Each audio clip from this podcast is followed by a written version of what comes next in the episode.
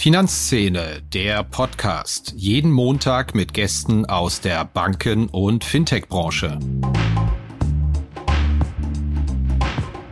Eine andere Dimension, andere Frage ist natürlich auch Einfluss durch Social Media. Da finde ich es natürlich auch interessant, wenn jetzt eine Bank eine Verkaufsempfehlung gibt, da hat man eine Seite Analystenempfehlung und 13 Seiten gesetzlicher Disclaimer und bei Twitter kann Hinz und Kunz äh, vielleicht auch gar nicht mal im richtigen Namen äh, sich an einem Herdentrieb beteiligen. Das ist auch für die Aufseher eine neue Situation, glaube ich. Hallo und herzlich willkommen zu einer neuen Episode von Finanzszene, der Podcast. Ich glaube, das Intro heute kann ich sehr kurz machen. Die Themen, die werden uns ja quasi von draußen aufgedrückt. Wir haben wieder eine Bankenkrise, das kann man glaube ich schon so sagen. Wir hatten eine Notfusion und mein Kollege Bernd Neubacher und ich rollen einfach mal auf, was ist da eigentlich passiert? Was sind die Konsequenzen daraus? Wir fragen uns auch, wie gefährlich ist die Lage für die Deutsche Bank und wo kommt da die Unsicherheit her? Und wir packen auch noch zwei, drei andere Themen drauf, von denen wir glauben, dass sie nicht die verdiente Aufmerksamkeit da draußen bekommen haben. Es geht um die mögliche Rückzahlung von 2,2 Milliarden aus dem Bankenrettungsfonds an die Banken. Es geht um die gerichtliche Würdigung, wie es eigentlich um die Fusionspraxis bei den Genossen ausschaut und wir werfen auch einen kleinen Blick voraus. Viel Spaß! Hallo Bernd! Hallo Christian! Ja, hätten wir uns auch nicht träumen lassen, dass wir in einem solchen Affenzahn plötzlich wieder über Megafusionen, Bankenrettung, Bankenkrise schnacken, oder? Nein, hätten wir nicht. Ich kann mich äh, noch erinnern, vor ein paar Wochen äh, waren ja noch ähm, die Herren Seving und Knof äh, recht zuversichtlich. Ne? Milliardengewinne und äh, vorwärts in die Zukunft war das Motto. Und naja, paar Wochen später äh, muss der Bundeskanzler der Deutschen Bank zur Seite springen. Ich entnehme dem, du bist vom Lauf der Ereignisse, der ja, glaube ich, mit der Silicon Valley Bank anfing und dann mit der Zwangsfusion UBS Credit Suisse seinen vorläufigen Höhepunkt erreicht hat, auch überrascht gewesen, ja. In der Tat, ich habe auch den Anfang nicht richtig mitgekriegt. Also Silicon Valley Bank ist schon einigermaßen kompetent an mir vorbeigegangen und äh, Credit Suisse hatte man äh, schon mal so abgelegt als Bank, die es eigentlich nicht bringt, aber warum die dann gerade jetzt äh, zusammenbrechen muss, das kommt dann doch überraschend, ne? Vielleicht der Tropfen, der das fast zum Überlaufen bringt. Ja, Journalisten sind ja ganz groß drin, immer zu behaupten, sie hätten alles vorher gewusst, ja. Ähm, ich muss aber sagen, was diese Megafusion der UBS und Credit Suisse angeht, angeht. Diese Notfusion an diesem Wochenende des 18., 19. März, da war ich völlig auf dem falschen Dampfer. Ich kann ja mal aus unserer Mailbox vorlesen. Kollege Doms schrieb am 18.3. auch auf die Gefahr hin zu nerven. Laut FT soll die UBS die CS übernehmen. Dann könnte man das ja am Montag im Newsletter mindestens vermelden, eine andere Geschichte fortsetzen. Meine Antwort, Samstag, 18. März, 9.57 Uhr nicht mit dem Stück planen. Ich glaube null an diese Übernahme. also so viel zum Thema äh, prognostizierende Fähigkeiten, die wir hier haben. Mich wahnsinnig überrascht. Ich bin natürlich dann Sonntag in so einen Tunnel eingetreten und habe mir auch diese Pressekonferenz angeschaut in der Schweiz und muss sagen, da hatte man schon wieder das Gefühl, hier wird Bankengeschichte geschrieben. Ja. Das ist definitiv so, zumindest äh, in der Schweiz und, und im Fall der Credit Suisse hat man da ja auch einen Endpunkt gesetzt. Ich muss zugeben, mir ist wirklich am Sonntagabend, als ich diese Pressekonferenz verfolgt habe, äh, der Kiefer nicht mehr nach oben gegangen, weil ich war einfach wahnsinnig schockiert von dem Umstand, dass das, was man uns 15 Jahren als Journalistinnen und Journalisten in Sachen Bankenregulierung erklärt hat, was alles wichtig wird und wie man jetzt darauf achtet, too big to fail gibt's nicht mehr und ja, es müssen auch Gläubiger mal beteiligt werden. Es gibt Abwicklungspläne und die müssen dann auch dran glauben. Also hat ja alles keine Rolle gespielt, ja. Also es wurde durchgepeitscht mit dem Verweis auf die Notsituation. Es wurden Gesetze geändert. Es wurden per Federstrich die Nachranganleihen mal eben auf Null abgeschrieben. War man prospektual zu berechtigt, wenn ja. man am Gesetz ein bisschen dreht. Aber da muss ich wirklich sagen, völliger Wahnsinn, was man 15 Jahre erzählt bekommt, gilt dann alles nicht mehr, wenn es darum geht, eine nationale Institution irgendwie über Zwangsfusion zu retten. Und auch schon die Silicon Valley Bank eine Woche vorher war ja auch zu groß und zu bedeutsam, um sie abzuwickeln. Und äh, die hatte ja auch nur Bilanzsumme Einlagen deutlich unter 200 Milliarden. Genau, und da hat ja dann auch die, ähm, ähm, kam ja auch dann zur Garantie der Einlagen, mehr oder weniger explizit äh, in den USA, was auch nicht das ordnungspolitische Drehbuch widerspiegelt. Und so hat man schon den Eindruck, dass sich der regulatorische äh, Zyklus, Regulierungszyklus nach 15 Jahren äh, wieder geschlossen hat und man eigentlich da steht, wo man vorher schon war. Ja, ich glaube, das wird auch drastische Konsequenzen haben, weil für mich ist jetzt die Nachricht draußen. Es gibt wieder ein Too Big to Fail. Mit einer Abwicklung muss man nicht rechnen, wenn man bei einer richtig großen Bank ist. Die wird dann auch eher über Fusion oder Notmaßnahmen gerettet. Und ja, das bedeutet doch eigentlich, wenn ich bei einer richtig großen Bank bin, dann sind meine Einlagen mutmaßlich sicherer als bei einer sehr kleinen Bank, wo es nicht ins Gewicht fällt, wo man vielleicht mal durchexerzieren kann, wie es mit einer Abwicklung aussieht. Also ich ja. möchte jetzt hier keine Hörerinnen und Hörer dazu aufrufen, das Geld zu großen Banken zu tragen, aber ganz ehrlich, das, das ist eine Lenkungswirkung, die ich schon fatal finde, nach 15 Jahren nach Lehmann. Ja, und die äh, Einlagenflüsse spiegeln es ja auch wieder. Ne? Also von zumindest in den USA, von den mittelgroßen wird es abgezogen, es äh, fließt zu den großen. Äh, Christian Sewing hatte das ja auch äh, gesagt auf einer Finanzmarktkonferenz, bevor dann die Deutsche Bank wiederum doch noch unter Druck geriet. Aber äh, in der Tendenz äh, sind das genau die Anreize. Das sind natürlich auch die falschen äh, Anreize. Und ich finde auch, man äh, sollte oder findet ja auch jetzt statt. Man muss jetzt halt mal überlegen, ähm, ob man sich zufrieden geben will mit so einem System, äh, was man vorne an die Rampe schiebt, wo man sagt, Leute, ist alles in Ordnung. Aber wenn dann der das Kind in den Brunnen fällt, äh, muss man dann doch eben äh, mit heißer Nadel sich irgendwie über Marktturbulenzen hin äh, ins Wochenende retten, damit man dann da in einer Nacht- und Nebelaktion und unter Verlust der Rechtssicherheit im Fall der Schweiz ähm, irgendwelche ähm, Notpakete schnürt. Das kann es ja nicht sein. Die Frage ist natürlich, war die Credit Suisse ein Sonderfall? Sie hat über die letzten Jahre massive Verluste aufgehäuft. Also 2022 waren es 7,3 Milliarden Franken, im Jahr davor schon 1,7 Milliarden Franken miese. Eigentlich in dem Umfeld, wo man sagt, da geht's Banken ganz gut.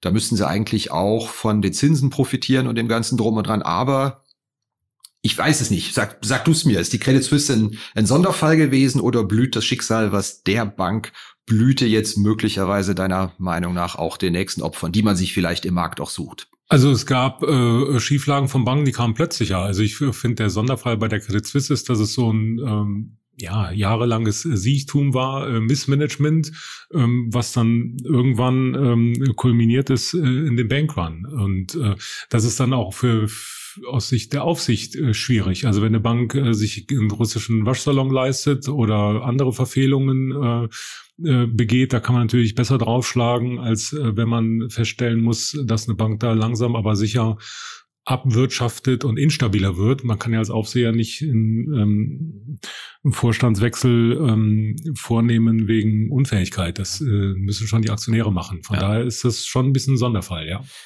Es ist auch erstaunlich, dass das Thema Liquidität im Epizentrum dieser Bankenkrisen steht. Bei der Silicon Valley Bank waren es die abfließenden Einlagen der Geschäftskunden, die mhm. möglicherweise nicht bedient werden konnten, ohne dass man verlustträchtig Anleihen hätte verkaufen müssen.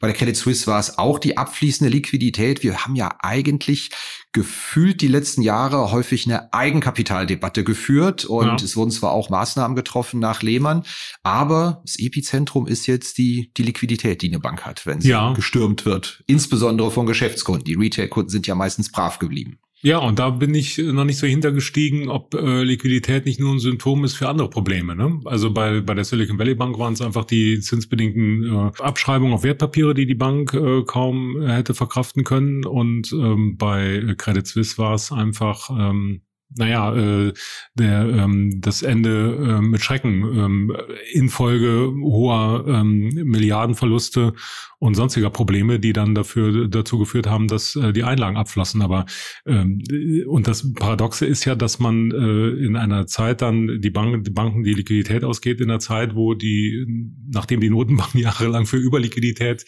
gesorgt mhm. haben, ja, was ja auch wiederum eine Parallele ist zu 2007, 2008 in den USA. Da hat ja auch vorher die Notenbank den Geldhahn aufgedreht. Also beides Male äh, kamen diese Krisensymptome zustande in einer Situation, wo es einfach äh, Überschussliquidität ohne Ende gab. Ja, ich glaube, was man mitnehmen kann, es wurden ja in der Bankenregulierung Basel III im Anschluss an die Finanzkrise von 2008 und die Lehman-Pleite Kennziffern definiert. Wie viele sogenannte High-Quality Liquid Assets hat eine Bank? Wie ist die kompliziertes Wort, Liquidity Coverage Ratio mhm. und wie ist die Net Stable Funding Ratio? Also mal ganz vereinfacht gesprochen geht es darum, wie viel Geld ist eigentlich da, wenn die Bank gestürmt wird, wie mhm. viel stabiles Geld ist da, wenn die Bank gestürmt wird. Und da muss man ja ganz ehrlich sagen, da sahen die Ziffern in den letzten bilanzierten Zahlen bei der Credit Suisse, ich habe sie mir auch nochmal angeschaut für unsere Analyse, per Ende 22, das sind die frischesten Zahlen, ja eigentlich sehr ordentlich aus. 118 Milliarden High-Quality Liquid Assets. Die Liquidity Coverage Ratio, so als Kennziffer, lag bei 144 Prozent, Net Stable mhm. Funding Ratio 117 Prozent ist ganz böse formuliert, aber wir hatten es ja auch geschrieben. Das sind Zahlen, die waren jetzt nicht fundamental weit von denen von der Deutschen Bank auch entfernt. Aber offenbar war es tatsächlich so, zweieinhalb Monate später, ähm, nach diesem Bilanzstichtag und ein paar Wochen nach der Vorlage, haben auch Liquiditätsspritzen im dreistelligen Milliardenbereich von der Notenbank nicht mehr ausgereicht, mhm. um das Schiff über Wasser zu halten. Ja, und das äh, wird jetzt auch interessant, weil jetzt muss man ja mal ein bisschen die Überlegung anstellen, ähm, wenn das offensichtlich nicht reicht, reicht an Regelwerk. Wie weiter äh, von hier, ne? Wo ist es, genau, wo ist es gut nachzubessern, was ist vielleicht auch verzichtbar und äh, da bin ich mal gespannt, welche Vorschläge kommen. Man kann ja darüber nachdenken, vielleicht Mindestreservepflichten zu erhöhen, Kapitalpflichten zu erhöhen, die Liquiditätsvorgaben äh, zu schärfen oder vielleicht Abwicklungsplanung nochmal zu verbessern. Das wird äh, sicher interessant.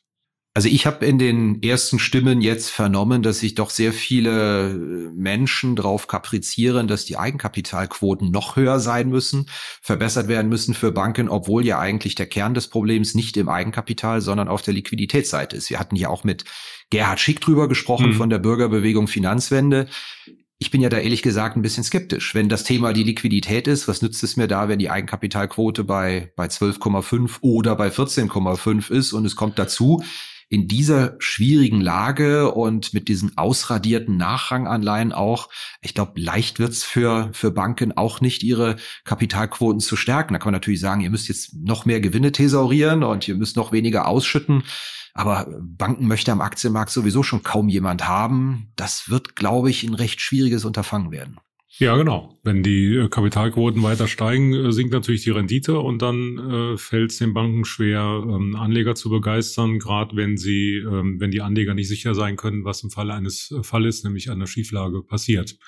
Und ähm, ich finde es halt äh, auch interessant. Äh, Andrea Enria hat ja auch nach dem Fall Deutsche Bank gesagt, man müsste sich jetzt mal den Markt der äh, Kreditausfallderivate anschauen. Äh, der Finanzstabilitätsrat müsste das machen, äh, das mal besser zu analysieren.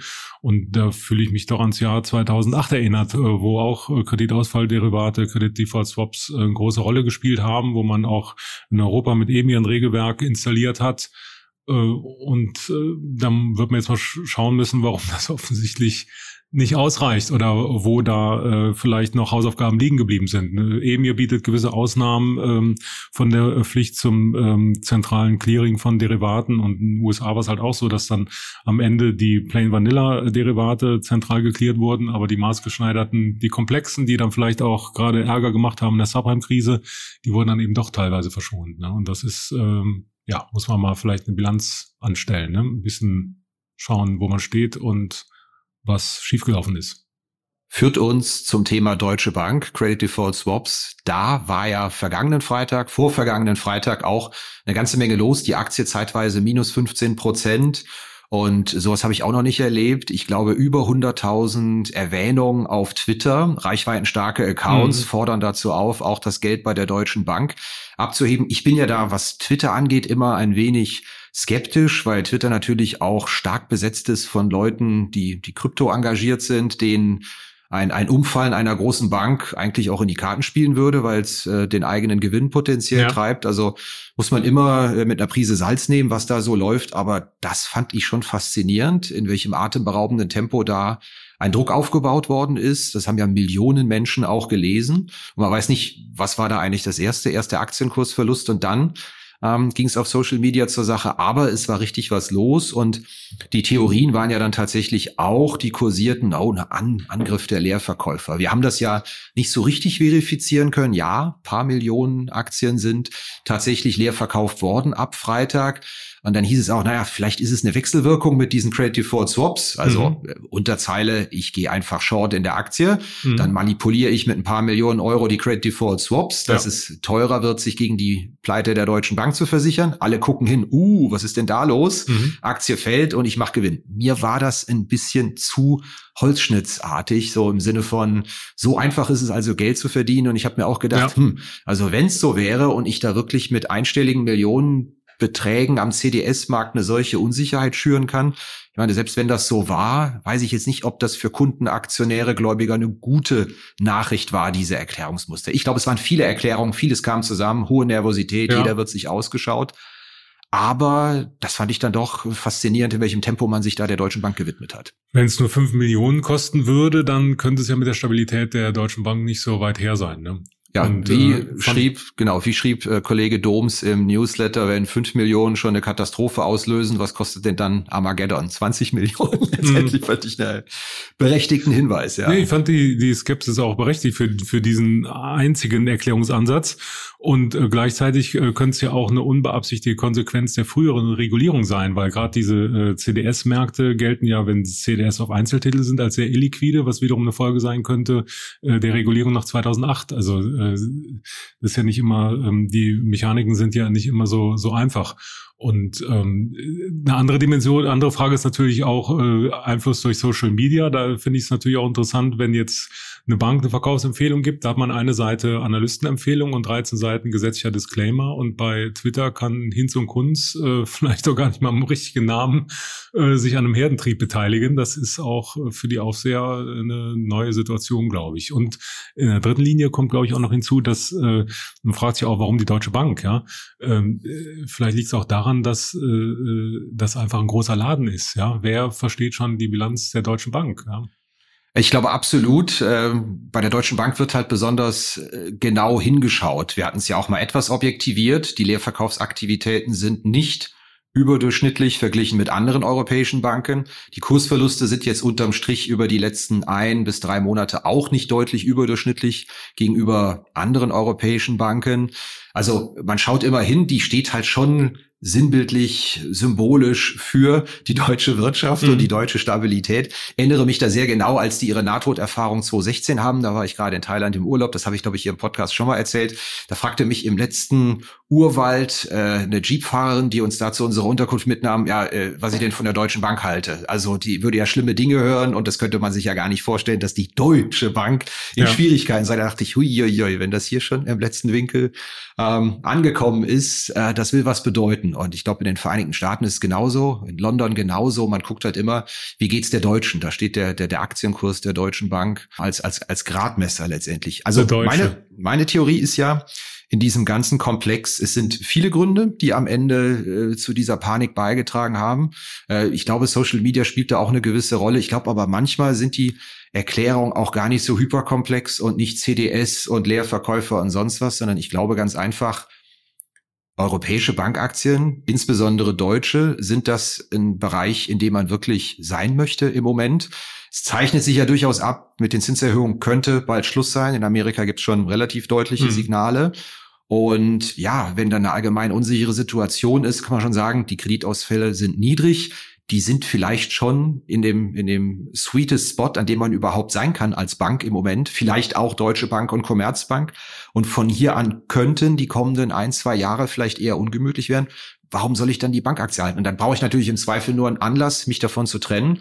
Und das erklärt dann auch die 25, 30 Prozent Minus, die wir da in den letzten Wochen kumuliert gesehen haben. Ja, und du hast im äh, Vorgespräch auch schon angesprochen, äh, vielleicht äh, spielt bei der Deutschen Bank auch mit rein, dass jetzt so ein bisschen vom Erwartungsmanagement die Luft raus ist. Ne? Man hat halt fünf Jahre lang, naja, drei Jahre lang hat man dem Markt erzählt, wir machen hier acht Prozent, wir werden es schaffen, ihr werdet schon sehen, jetzt hat man es geschafft, aber jetzt ist so ein bisschen Hangover und vielleicht fragen sich viele Anleger, was kommt denn jetzt? Ne? Ja, das, ist absolut richtig. Genau. Weiter? Der 8%-Ziel ist geschafft in der Eigenkapitalrendite. Jetzt stehen die, die 10% bis 2025 im Raum.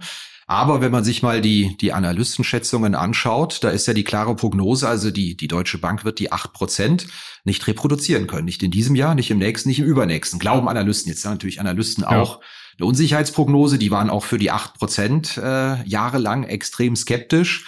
Aber äh, wir hatten es auch geschrieben, was die Eigenkapitalrendite angeht, sind die Schätzungen für die Commerzbank im Moment höher als für die Deutsche Bank. Und zwar ja. 23, 24 und 25. kommt vielleicht auch so dieses Thema Abhängigkeit vom Investmentbanking bei der Deutschen Bank jetzt wieder als Thema rein. Also an der Stelle, um auch vielleicht einfach mal Luft aus diesen ganzen Verschwörungstheorien rauszunehmen. Vielleicht ist es ja auch einfach ein, ein, ein Wandel in der Wahrnehmung und dass es einfach keine so attraktive Aktie im Moment mehr ist der braucht dann halt einfach mal einen Anlass einer Bankenkrise und Verunsicherung und dann sagt man, komm, gehe ich mal aus der Aktie raus. Und schon steht das Ding plötzlich schon wieder nur noch bei acht neun acht oder neun Euro statt bei den zwölf Euro, wo wir noch vor ein paar Wochen waren. Ja, man kommt halt wieder an den Punkt, wo man sich sagen muss, dass man äh, eigentlich äh, Kursbewegungen nicht äh, eindeutig erklären kann. Vielleicht haben auch einfach nur ein paar Anleger gedacht, jetzt ist die Credit Suisse hin, äh, wer ist denn ähnlich aufgestellt? Und äh, Deutsche und Credit Suisse wurden ja oft in einem Atemzug genannt, auch als mögliche Fusionspartner und äh, dann haben sie vielleicht ein gutes Ziel abgegeben. Ne? Um das mal abzubinden, ich hatte in den vergangenen Tagen häufiger auch mal mit den Aktienkurscharts gespielt. Ich habe mir mal einen Chart einzeichnen lassen, Fünfjahreschart, Banken der Eurozone.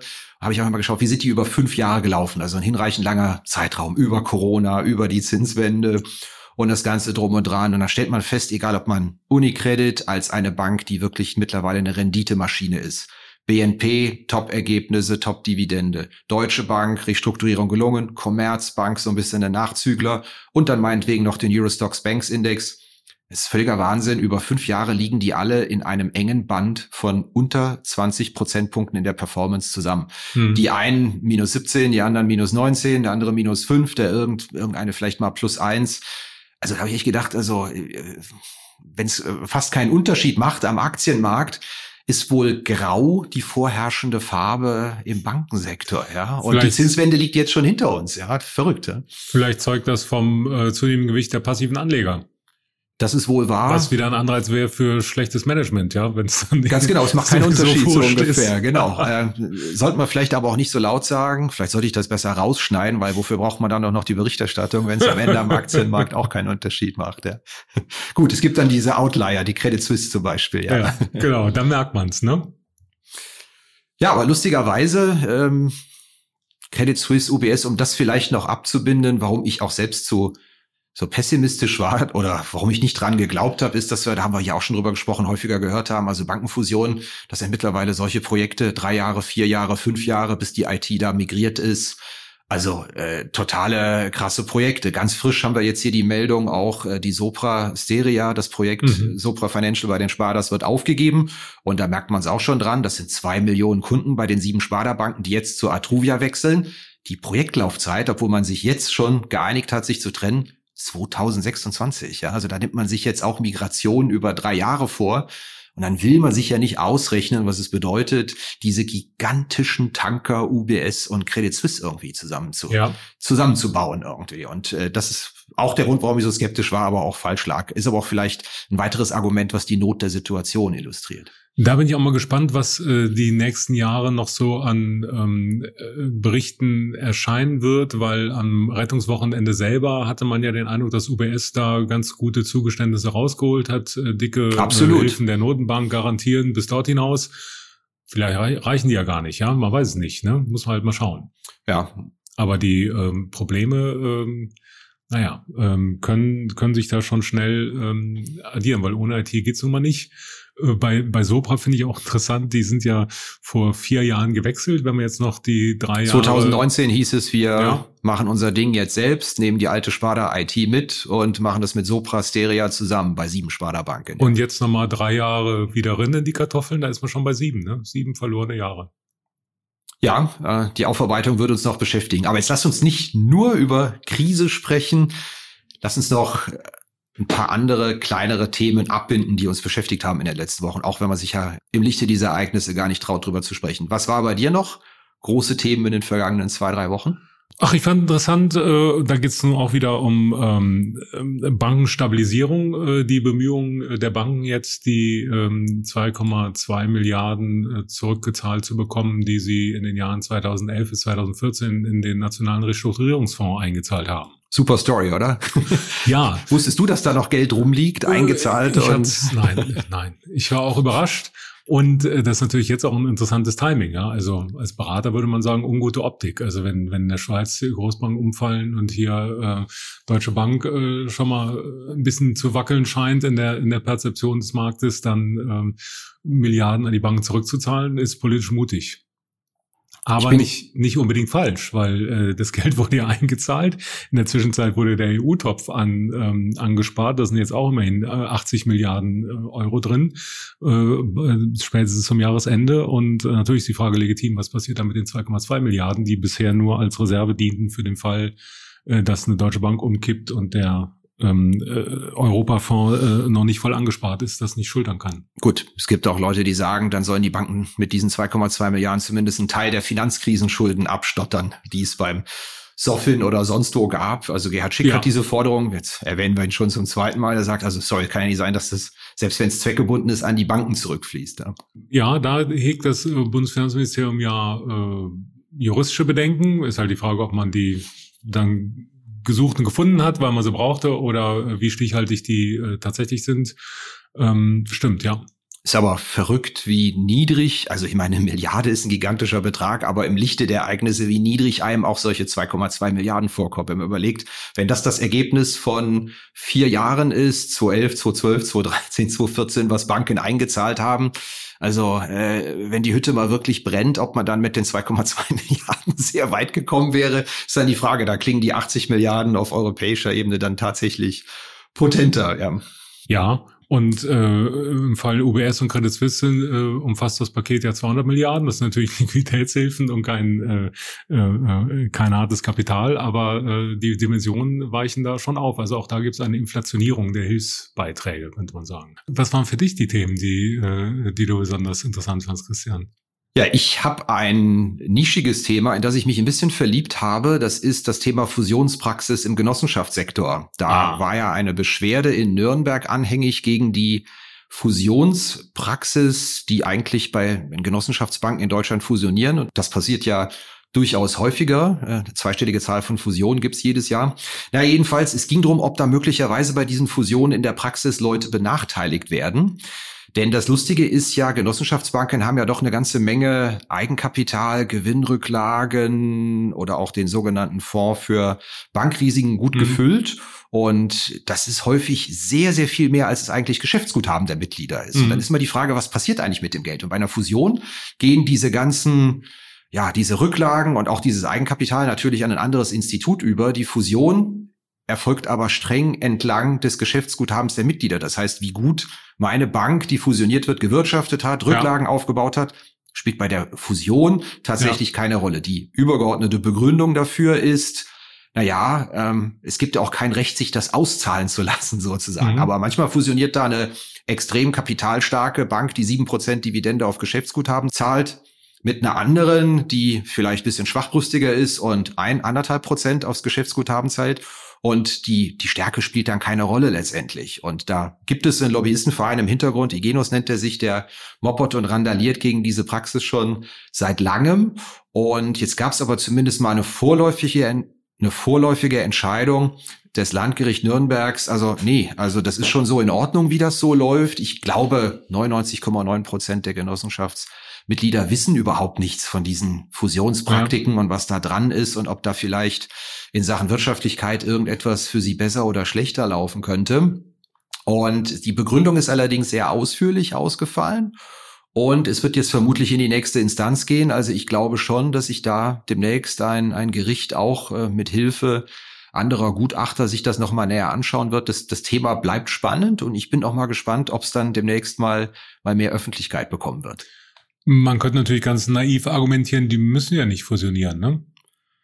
Ja gut, betriebswirtschaftlich wird es von vielen ja als, als absolute Notwendigkeit dargestellt. Und mhm. ja, das findet natürlich auch die Aufseher gut. Äh, ja. Etwas größer sein, Kostensynergien zu heben, anstatt dass jede Kleinstbank irgendwo ja. noch eine Präsenz hat. Aber ehrlich gesagt, äh, ich bin ja privat auch äh, Genossenschaft, einer Genossenschaftsbank mit einem Konto. Wenn du mich jetzt fragen würdest, also Geschäftsguthaben, Dividende und was ist da überhaupt an, an Rücklagen oder Eigenkapital da? Ich wüsste es ja auch nicht. Und wenn ich mhm. da jetzt einen Brief bekäme, für einen Finanzjournalist, wenn ich da jetzt einen Brief bekäme, Ihre Bank fusioniert mit der Bank, äh, Bank B, ich wüsste da ja auch nicht ad hoc, ob das jetzt eine ja. Rolle spielen würde letztendlich. Ja. Also hochspannende Geschichte. Es geht aber um richtige Beträge. Ich habe mir mal eine Sache rausgepickt.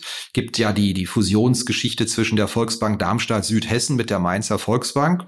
Und da kann man einfach mal reinschauen. Der Fonds für allgemeine Bankrisiken ist da mit 260 Millionen gefüllt in Darmstadt, Südhessen. Dann gibt's auch noch Eigenkapital, 260 Millionen. Abzüglich Geschäftsguthaben sind das so 433 Millionen Euro, die da in dem, in dem Bankrisikofonds und als Eigenkapital rumliegen. Und wenn man das hochrechnet aufs Geschäftsguthaben, dann sind das ungefähr 160 Euro je 25 Euro Geschäftsguthaben. Ich meine, das mhm. ist ja auch Geld. Das muss man nicht auskehren. Die Bank braucht ja auch das Eigenkapital, die braucht auch die Rücklagen, falls mal irgendwas nicht ganz so gut läuft. Aber äh, an den Dimensionen merkt man schon, sechsmal so viel, äh, wie eigentlich Geschäftsguthaben da ist. Da geht's um richtig Geld. Und wenn das bei der Bank, mit der man fusioniert, völlig anders ist, ja. ich, ich kann den Gedanken schon verstehen dass so die wirtschaftlichen Verhältnisse bei Fusionen in Deutschland eigentlich immer eine Rolle spielen müssen und es auch ein Spruchverfahren gibt, mit dem ich mich wehren kann, wenn ich benachteiligt werde. Im Genossenschaftssektor gibt es das aber nicht. Da, da ist das nicht vorgesehen, weil auch keine Ausschüttung vorgesehen ist, sondern die Mitgliederinteressen ganz oben sind. Finde ich ein hochspannendes Thema einfach. Gebe ich zu, freaky, habe ich mich ein bisschen verliebt ins Thema. Aber äh, Fairness Opinions gibt's noch nicht in dem Bereich, vermutlich. Nee, es geht streng anhand mhm. des Geschäftsguthabens. Wir ja. machen das so und Sie sind ja künftig auch an einer viel stärkeren Bank mit Ihrem Geschäftsguthaben dabei and, and that's it sozusagen. Ja, vielleicht mal eine Marktlücke für Anbieter außerhalb des Verbunds, dieses anzubieten. Genau. Ja, gut, wenn das natürlich kippt, dann gehe ich davon aus, dann kämen überall die, wie heißt es so schön, aktivistischen Investoren und würden sich überall da, wo besonders viel genau. Guthaben da ist oder wo besonders besonders viel Kapital da ist, im Verhältnis zum Geschäftsguthaben natürlich einkaufen in der Hoffnung, irgendwann dran beteiligt zu werden. Da wäre natürlich dem Raubtierkapitalismus Tür und Tor geöffnet. Ja. ja, sehr schön. Dann lass uns doch einen kleinen Ausblick wagen am Schluss. Was glaubst du, werden die großen Themen, die uns beschäftigen in den kommenden Wochen? Ja, Anfang April kommt die BNLB mit Zahlen. Das Dann ist, langsam ja mal Schluss mit den Zahlen. Ne? Ja, Dann, das war ja schon avisiert, dass das ein Milliardengewinn wird. Man darf gespannt sein, wie es bei der DKB läuft, die seit, ich glaube, 1997 an ihrer neuen App fuchteln, wenn ich es richtig habe. Und die Soon kommt, der, genau. der Dauerbrenner. Und wie die Zinswende bei Ihnen dann letztendlich ähm, möglicherweise einschlägt und ja, ja, was da einfach los ist. Ist ja so eine Bank sehr groß, nicht unbedingt auf dem Radarschirm, ja, ja. Bei, bei den Leuten. DK Bank steht noch an und dann geht's schon los mit den Hauptversammlungen, ne? Deutsche genau. Bank, Commerzbank. Hauptsächlich digital, nicht in Präsenz. Lohnt sich ja. auch für uns dann gar nicht, ja. Wie sieht dein Ausblick aus, Christian? Ja, ich äh, bleibe dabei, wie schon vor vier Wochen, dass uns das ganze Thema Baufinanzierung beschäftigen wird und äh, ich, äh, jetzt rühme ich mich dann doch mal, dass ich glaube, wir haben einen ganz guten Riecher gehabt, dass das Immobilienthema schon noch wichtig wird. Es fokussiert sich halt im Moment etwas stärker auf den Gewerbeimmobilienbereich, wo die Zinswende, auslaufende Verträge, struktureller Druck, Tobias Just hat es mhm. hier bei uns im Podcast auch letzte Woche ausgeführt, also schon einen relativ gefährlichen Mix ergeben. Und ich glaube, da muss man mal genau hinschauen, die Konsequenzen der Zinswende, die werden wir halt einfach nach und nach jetzt spüren. Und ich glaube, das wird in der in der Baufinanzierungsbranche auch sein. Und ich glaube, wenn sich jetzt abzeichnet, dass das bis zum Sommer keine drastische Erholung gibt, dann werden wir da auch noch ein paar Nachrichten hören. Es mag jetzt langweilig klingen, weil vor vier Wochen habe ich schon was Ähnliches erzählt. Aber was willst du machen? Wenn es ja. Großthemen gibt, dann sind sie nur, im, nur mal im Raum und äh, das sieht nun mal einfach in Sachen Neugeschäft, Zinsentwicklung in dieser ganzen Branche richtig übel aus im Moment. Und du lagst ja auch überhaupt nicht falsch. Also man hat ja gesehen, dass in den letzten Tagen schon ziemlich Fracksausen angesagt war im, äh, im Markt mit Blick auf Gewerbeimmobilien. Von daher ist es nicht, ähm, ist ja nicht falsch, nur wenn das Thema länger Bestand hat, ne? Oder sich womöglich noch zuspitzt. Jetzt enden wir natürlich wieder mit einer kritischen Note. Wenn dieser Podcast erscheint, wird hier dieses bürointerne Duell dann auch schon längst entschieden sein. Der erste FC Köln gegen Borussia Mönchengladbach. Mhm. Hier sprechen ein Köln-Fan und ein Gladbach-Fan, da können Sie sich vorstellen. Das wird ein ganz wichtiges Wochenende und ich glaube, einer von uns wird am Montag im Homeoffice arbeiten und nicht ans Telefon gehen. Aber wie gesagt, wenn Sie das hören, ist die Schlacht schon geschlagen. Sofern es kein leistungsgerechtes 0-0 gibt. Ja, vielen Dank, Bernd. Ja, danke. Danke, Christian. Danke Ihnen fürs Zuhören und Fragen, Anregungen, Kontaktmöglichkeiten finden Sie auch in den Notes zu diesem Podcast und vielen Dank. Ja, das war's wieder mit dieser Episode von Finanzszene, der Podcast. Wir sagen danke fürs Zuhören, freuen uns über Ihr Feedback unter redaktion.finanz-szene.de. Kontaktmöglichkeiten auch über Threema in den Notes zu diesem Podcast. Vielen Dank. Redaktion und Host Christian Kirchner. Coverdesign Elida Atelier Hamburg. Produktion und Schnitt Podstars bei OMR Hamburg. Musik Liturgy of the Street von Shane Ivers www.silvermansound.com.